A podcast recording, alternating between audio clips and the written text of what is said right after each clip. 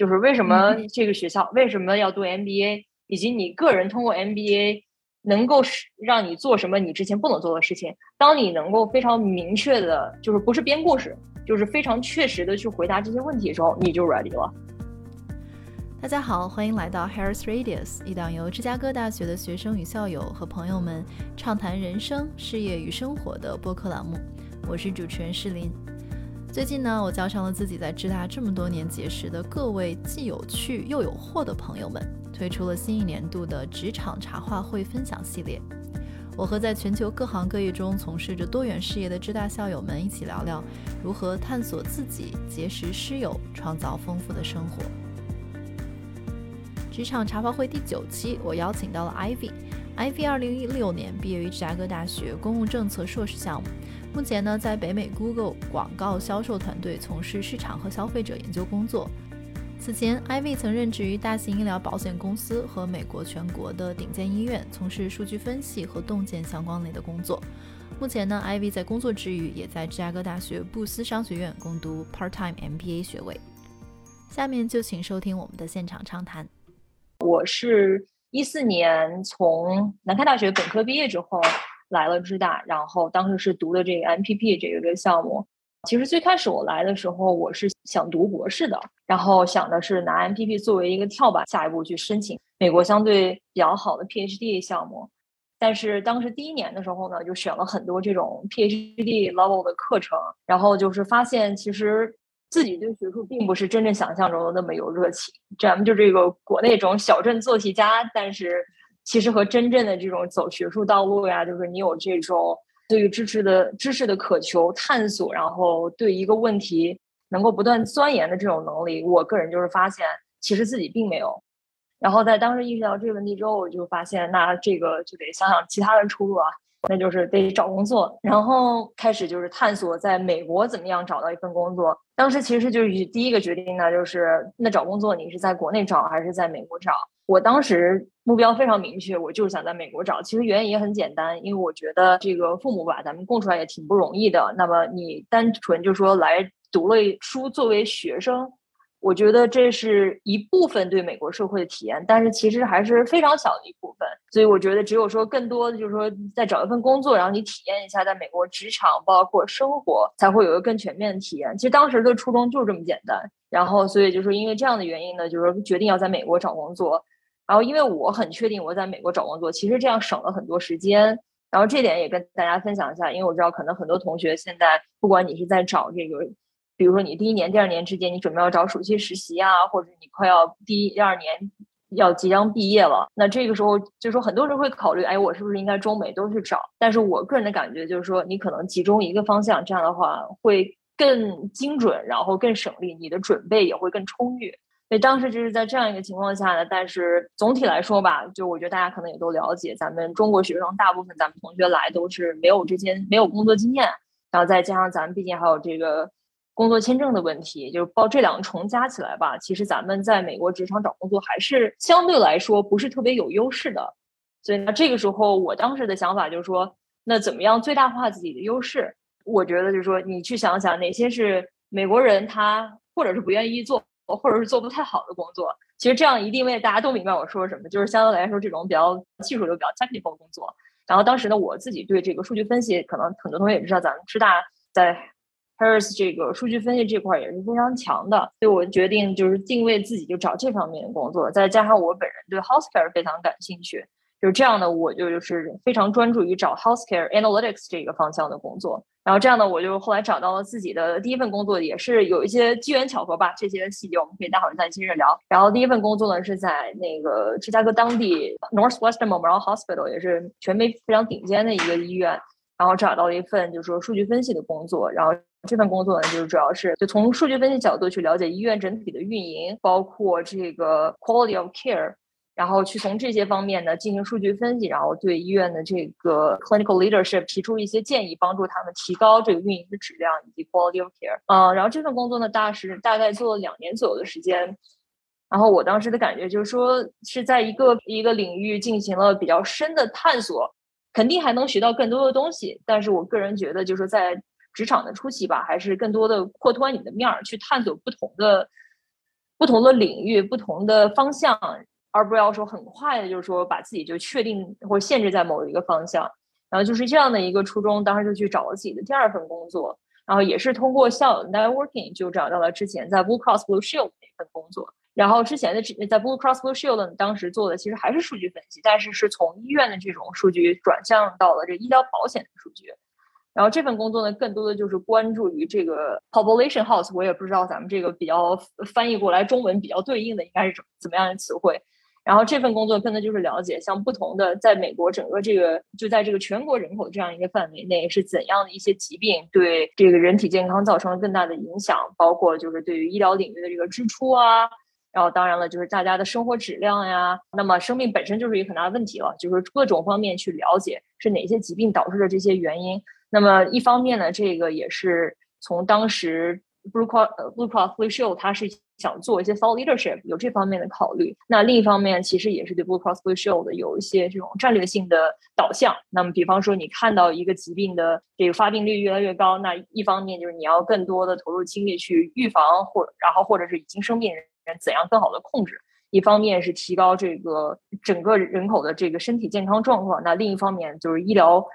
医疗成本吧，也是一个需要控制的方面。然后这份工作呢，大概做了三年的时间，其实中间能学到很多很多东西。其实如果大家对这个医疗领域有一些了解的话，population health 是一个越来越火的方向，因为现在这个医疗领域整个大的导向是我们不是说 pay for quantity，而是 pay for quality 了。那么在这样一个导向下，你怎么样能够去提高质量，而不是数量，就成了一个非常重要的方向。然后 population health 在中间就是起了一个 foundational 的一个作用，所以这个领域呢也是越来越火。当时呢就感觉这份经历其实是给我进行了很多很多非常重要的积累。我到现在就是我还是觉得这份工作我做的是特别特别的值得。但是呢，当时这份工作做到第二年半的时候吧，我就感觉从职业发展的角度来讲，其实自己是已经能看到有一定的天花板了。原因很简单，就是我觉得在美国很多公司，我应该更确切说是比较传统型的公司，他们虽然有数据分析这个部门，但是我个人的感觉是，数据分析在他们眼里更多的是一个 call center，而并没有说能够看到你更重要的战略性的价值。然后呢，这从我们个人发展的角度，就是导致你的发展是有比较明显天花板的。在公司就说比较重要的这种项目，或者是比较核心的一些职位，你很难进入。那么这样的话，对于长远的发展其实并不是很有利。然后同时也导致我能够看见，就是如果我继续在这个公司做下去的话，那么我的职业道路是非常窄的。因为我当时非常明显能感觉到，就是 leadership。对我的定位就是，他就是呃，she's a data was，他能做的就是数据分析，然后他们也不愿意我花时间去做其他的东西。对他们来说，这个就是大家可能就回到这 econ one one 这个呃，你的 opportunity cost 是非常大的。所以，但是这样的话，你个人的局限是很明显的。在当时我的感觉就是说，长远来讲，我并不想一直走这样一条非常 technical 路线，然后局限自己。就是这是当时的一个初衷，然后同时也是因为当时我开始。读 MBA 了，我自己也意识到了，在 MBA 学到了很多东西，更多的打开我的思路，我就发现其实还有很多很多其他的可以去探索的方向。就这两方面原因综合起来吧，我又开始去探索。那么我下一个工作的机会是什么？然后也是机缘非常巧合，然后在去年大概是三月份左右的时间，我开始就是有了一轮比较大的。就是面试了几家公司，我自己觉得也是很幸运，然后找到了现在在谷歌的这份工作。现在我在谷歌这份工作呢，是在它的销售团队上，就是谷歌的这个广告销售。然后在广告销售呢，我做的主要是这个消费者研究和洞见。呃，这方面其实就是更多的去了解消费者是怎样研究和购买一些产品，然后在他这个购买产品和研究的这个过程中，有一些比较重要这种 touch point。然后同时呢，就是在哪些方面广告能够对他的这个购买产生影响。那么就是通过发现这些洞见，去帮助我们的客户去更好的增长他的就是 grow their business，然后同时呢，当然是通过他们买更多的谷谷歌的广告来实现这个增长，就主要是做这样方面的工作。这份工作呢，就是跟我之前这个数据分析工作非常非常不一样。然后刚才在这个咱们开始之前，我跟石林也在聊，其实在这份销售的工作上有了很多在 soft skill 上的这种成长。嗯，这点就我感觉，从作为一个中国学生，最开始的这个职业路径一直是在一个比较 technical 的道路上。其实你很少会有这种，会有人迫使你去思考你怎么样去 position 一些 message？就比如说同一个数据，你用不同的视角去描述它，你给它不同的 context，其实结果是非常非常不一样的。然后之前我更多的职业经历就是在我先把这数搞出来，然后其实就停止在那儿了。但是我觉得现在这份工作就更多的迫使我去考虑，那么这个数据现在是这样，你怎么样去 dress it up，然后得出不同的结论，然后导向对你的客户呀，或或者是对你的这个 stakeholder 有不同的导向，然后实现你想实现的目标。所以我觉得这也是非常重要的一个 skill set。总体来说吧，我自己觉得就是说这个探索的过程还是很有意思的，然后自己永远也不知道下一站会在哪。但是就是今天也是非常愿意跟大家更多的分享，也有很多的那个经验教训，也有血和泪的教训，也愿意分享给大家，这样大家也不要就是走这个同样的道路。对，其实我觉得 IV，你看你毕业之后的这。就是这三段经历其实都非常的 solid，而且我们说虽然都是在数据分析的这个大的框架下，就像就但就像你刚刚讲的，其实每一个工作包括行业的细分都非常的不同。所以我觉得如果我们试着稍微聊的深入一点，我们就把你的职业。先说职业起步期吧，也就是说，其实就是从全职的学生身份转向为一个全职的 working professional 的，就是你在啊西北大学医院的这这个工作，跟我们具体讲讲当时这份工作，比如说怎么拿到的，然后以及说是做了哪方面的准备。嗯嗯，这份工作其实挺有意思的，然后尤其是这个如何找到的这个部分是非常有意思的，也是想给大家分享一下。其实。这份工作是通过了 Harris School 的一个一个教授，当时很有意思。我是在第一年修了一门必修课，跟这个教授。然后第二年的时候呢，当时他联系我，就问我想不想给他做助教。然后我告诉他，那个我还在找工作，就是感觉可能没有时间去做好这个助教这份工作。然后这老师就说啊，你还在找工作呀？那我可以帮你找一找。就是这么巧。然后他的 network 里面确实就有朋友，正好。就在西北医院的这份工作，在雇一个 analyst consultant，然后这个各方面我的 skill set 也很吻合，就是这样，然后就是拿到了这个面试，然后我感觉面试过程整体也比较顺，啊，当然也可以说一说这个面试的准备，我觉得就是说这个准备一方面就是你及时当时那个情况下你能有什么准备，但是更多的我觉得大家可能要想一想，你从更长远的一个 long term planning 的角度来讲，你有什么准备可以做。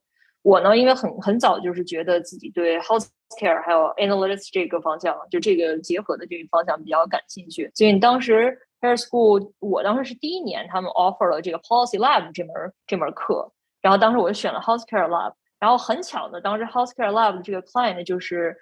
University of Chicago 它医院这个 hospital medicine 它这个部门。然后恰巧我后来面试的这部门也是 hospital medicine，就是两个是完全一样的部门。而这个部门呢，是相对来说是一个比较比较少见的一种医院的这么一个部门。往往呢，就是说你只有之前有过相对的相相关的一些经验，你才能够比较了解，在这运营过程中有什么样的难点，有什么样的痛点。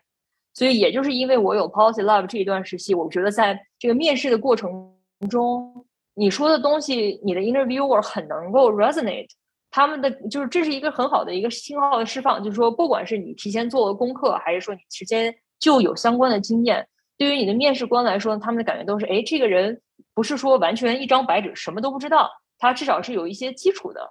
尤其是像医疗领域呢，在美国，医疗是一个特别特别复杂的领域，所以很多时候，这个你的面试官对你的行业背景和对行业这种 content knowledge 的了解，其实是非常看重的。因为很多时候你去做数据分析，如果你没有这些基础的背景知识，你连问题在哪儿都不知道，那其实这个数据分析根本就是无从下手。所以当时呢，就是这个话说长了，但是就是总体来说，就是一方面是你长远如果在确定你的目标之后，能够做的相关准备，尽量是在日常就去做，而不要等到最后再去做。另一方面呢，就是说从 network 的角 networking 的角度，我知道大家可能已经就是这都不会陌生，但可能就是说很多同学并没有想到，其实你的老师是特别特别好的资源。也就是这两点吧，我觉得是我当时非常非常重要的 learning。其实也就是充分的去善于利用，就是本身这个学校给到你的这种已有的资源，包括去上他的课，然后包括去对，尤其是我觉得跟教授的，其实很多时候就是如果是在国内。读本科的朋友们，他会觉得教授好像高高在上，或者说是就是不太会说跟教授怎么去产生，尤其是怎么帮我找工作这种话题。但其实我觉得，第一，你当然自己要足够的成绩优秀，或者说表现突出，对吧？然后第二呢，就是教授其实也是非常愿意帮助学生，因为他如果很欣赏你的话，他当然会希望就是你在美国可以有一个很好的一个职业起步。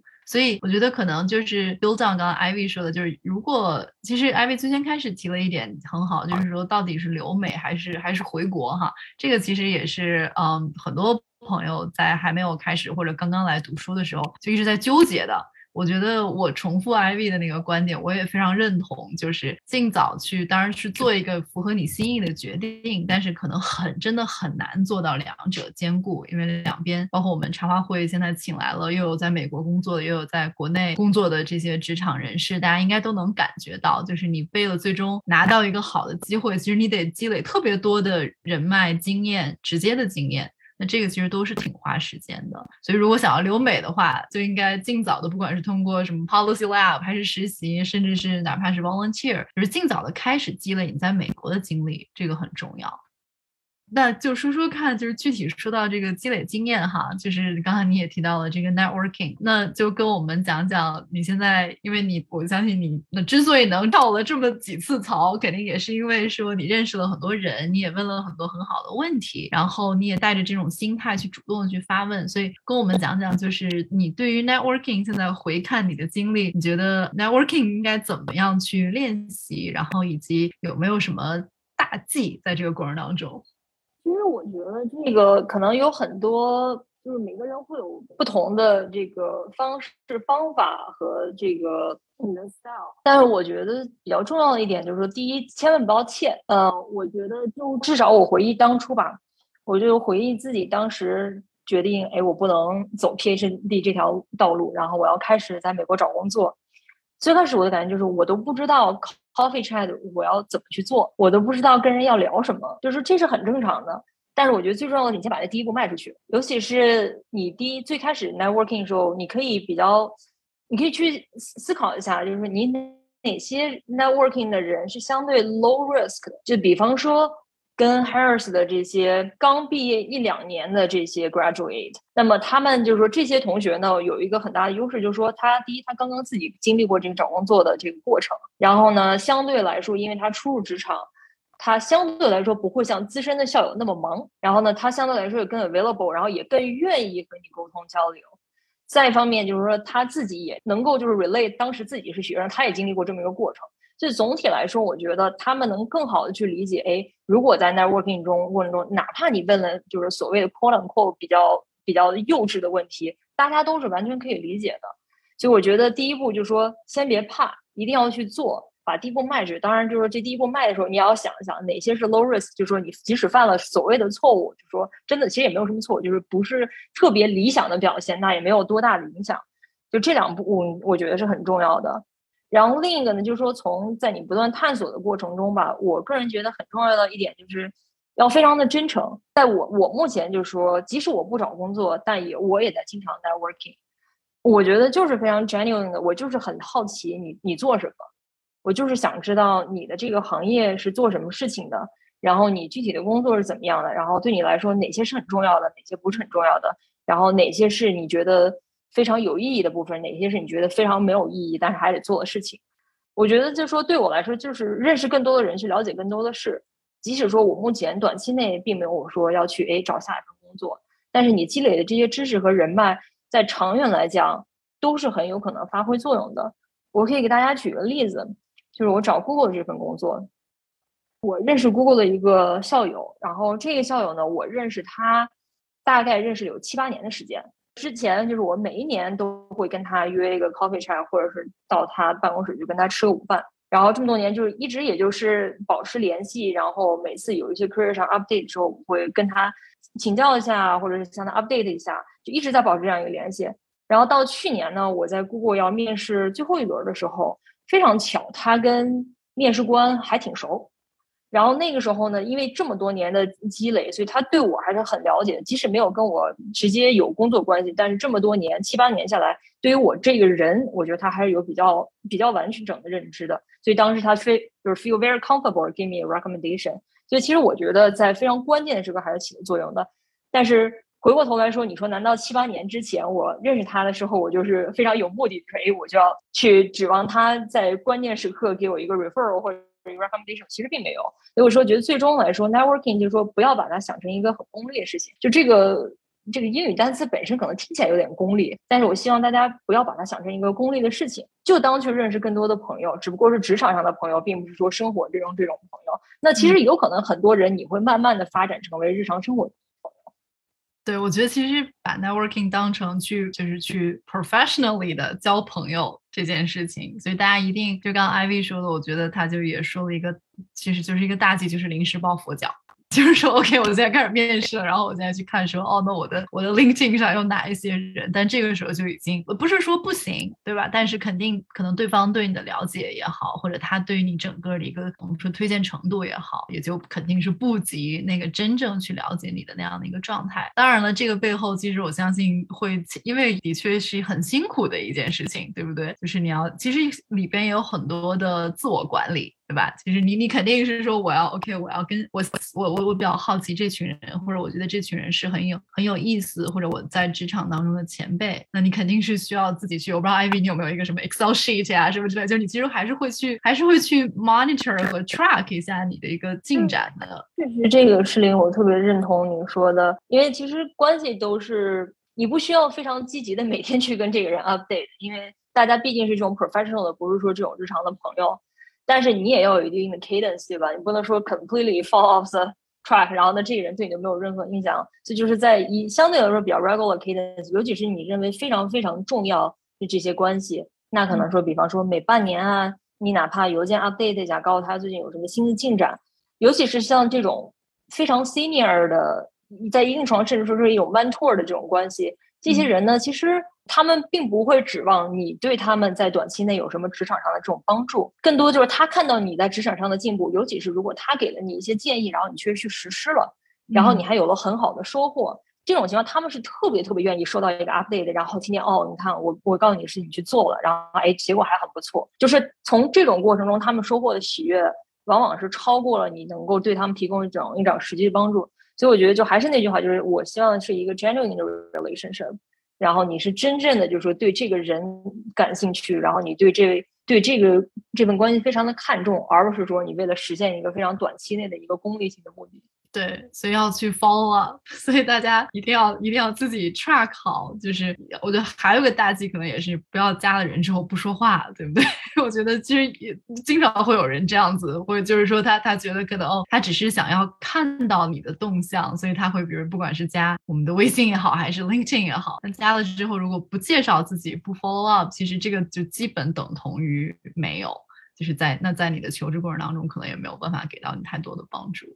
对对对，所以是门艺术，但同时也有。经营的成分，我觉得其实我如果自己也在回想，就是对 networking 的理解，包括其实有很多时候我们说关关系是要经营出来的，好像就有点类似，就是经营这个词听上去就是很好像很刻意，但其实它就是经营出来的，它就是需要你很多时候是很很 mindful，就是很有意识的跟他人相处，就是其实也是很负责任的去跟他人相处，对不对？这样子去展现你的 respect。那我觉得最后一点时间也也是我最后一个类类别的问题，就是 Ivy 现在。现在正在读的这个就是 MBA 的这个这个决定，所以我相信可能也有朋友对 MBA 这个选择他比较感兴趣，可能会包括说什么样的 timing 会去看这件事情，然后呢，以及包括比如说是 full time 还是 part time MBA 等等，因为 MBA。有很多种，包括那 Ivy 是在职大嘛，所以那这是很好的 MBA 项目。那比如可能还有朋友会说，那那 MBA degree 如果不是，比如不是 Magic Seven 或者怎么样，对吧？所以我觉得你可以大概的跟大家讲讲，当时你在做这个决定的时候，你的一些考量因素。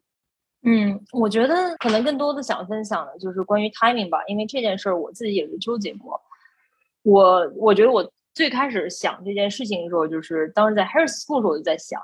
当时就很快发现了，当时是肯定不行的，因为相对好一点的 MBA 项目，它都要求你至少有两年的工作经验。然后当年其实不太理解，觉得这个条件好刻板。但是现在回过头来，我发现这是一个特别特别关键的一个要求。然后第二次呢，我很认真的去想这件事情的时候，当时我从这个西北医院离职，然后到了 BCBS 时候，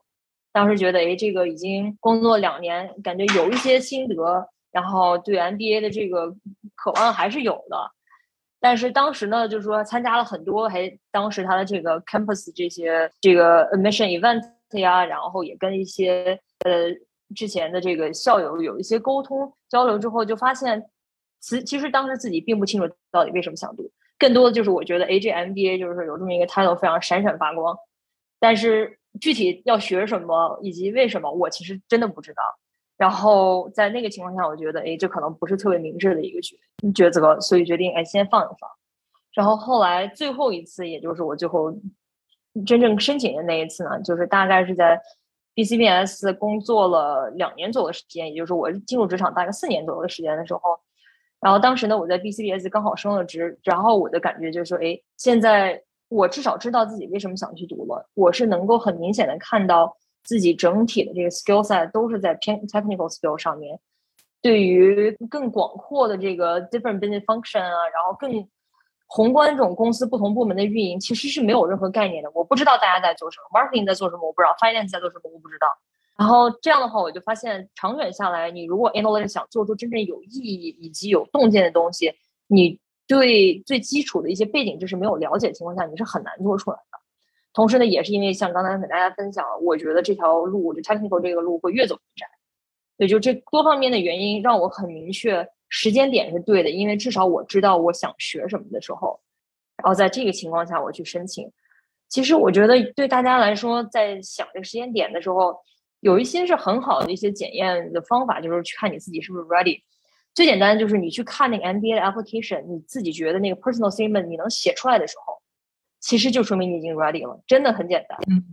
当你能够解释这个问题，就是为什么？其实那些问题大家都刚刚就是 Harris School 都写过一遍，就是为什么这个学校为什么要读 MBA，以及你个人通过 MBA 能够使让你做什么你之前不能做的事情。当你能够非常明确的，就是不是编故事。就是非常确实的去回答这些问题的时候，你就 ready 了。那这个 ready 对每个人可能不一样，有些同学可能哎觉得我一年我就 ready 了，然后有些同学可能时间会长一点。这个跟每人每个人的职业路径和发展探索的方向都有关系。就是说没有说绝对的一定要是这个点或者是某一个点。那我觉得还是很重要，就是说当你确定你自己能够从中间学到什么东西，能够很负责任的告诉自己这个学费没有白花的时候，我觉得你就 ready 了。当然，就是说这也是挺有意思的一点了。我觉得可能咱们很多同学，咱们读 Harrison 的时候，这个学费都是父母掏的。说句实话吧，我感觉可能你自己不掏钱的时候不是很敏感，当你 MBA 要读就是自己割肉的时候，就是是非常敏感的，呃很认真的去想清楚到底是不是能够实现它的价值。我觉得这个也就是半开玩笑，但也半的是真实的一个情况。所以还是想清楚自己能够学到什么，得到什么，再去考虑这件事情。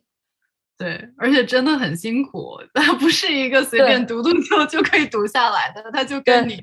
对，所以虽然我们说 MBA 可能就是 GPA 倒不是什么最大的 indicator，但是你肯定也是希望去付那个学费，然后去上那个课，包括所有的教授和你的 peers 都这么有趣、这么优秀，对吧？其实会花很多的时间，嗯，对，这一点我觉得石林说的特别对。就是，尤其是像 MBA，我觉得 MBA 的话，expectation 跟咱们的 Harris 读书不太一样。Harris 可能更多就是咱们把这个课上了，而且学的这个 skill 相对来说还是偏 technical。但到 MBA 就是说，你除了上课之外，尤其像 Boost 的话，整体还是比较 rigorous 的。你在上课基础之上，你还要花很多时间去 networking，就其实你的时间是在 double 的。那么就是你如果想真正 fully maximize your experience，真的就是要花很多很多的时间。所以我的感觉就是，我现在就是只有 work school balance，就是这两件事情。对这个就时间的投入，我觉得诗林说的也是非常非常关键的一点，大家需要认真考虑。一切的付出都是值得的哈。这个我觉得艾薇今天说的这些，相信都给大家了一些很直观的一些，就是我们说对于职业探索这件事情到底意味着你要 take 什么样的 actions。所以我觉得这些其实都是非常非常好的 insight。希望这期的 Harris Radius 对你有所启发。说了那么多，不如就从现在开始，从一个行动开始做起。我们下期再见啦。